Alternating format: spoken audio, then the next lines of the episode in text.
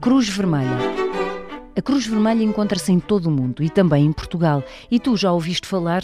Foi criada há muito, muito tempo, em 1859. Houve bem ainda no século XIX. Nasceu para praticar o bem e ajudar os outros. Numa cidade italiana, teve lugar um combate muito violento entre o exército francês e o austríaco.